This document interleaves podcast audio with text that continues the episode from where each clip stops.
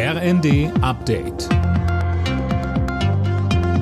Stündlich neu. Auf den Punkt informiert. Ich bin Philipp Nützig. Guten Abend. Den Kampfpanzer Leopard 2 will Deutschland bereits in die Ukraine schicken und nun auch den Vorgänger Leopard 1. Die Bundesregierung hat der Rüstungsindustrie jetzt eine entsprechende Exportgenehmigung erteilt, bestätigte Regierungssprecher Hebestreit. Aktuell gibt es aber noch Probleme bei der Beschaffung von Munition. Auch wann Rheinmetall und die Flensburger Fahrzeugbaugesellschaft die Panzer fertig aufbereitet haben und liefern können, ist noch unklar. EU-Kommissionschefin von der Leyen sieht keinen festen Zeitplan für einen EU-Beitritt der Ukraine. Beim Gipfeltreffen in Kiew bestätigte sie, bevor verhandelt werden kann, müsse die Ukraine einige Voraussetzungen erfüllen.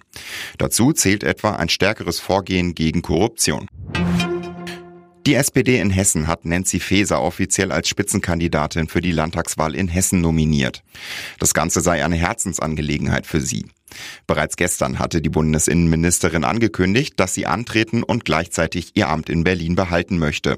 Heute betont sie, es ist jetzt sowieso nicht die Zeit, Wahlkampf zu machen. Wir haben Krieg mitten in Europa. Die Herausforderungen sind große, sodass ich in den nächsten Wochen und Monaten volle Konzentration auf das Amt auch setzen werde. US-Außenminister Blinken hat eine geplante Reise nach China abgesagt. Grund ist ein chinesischer Ballon, der im Nordwesten der USA gesichtet wurde.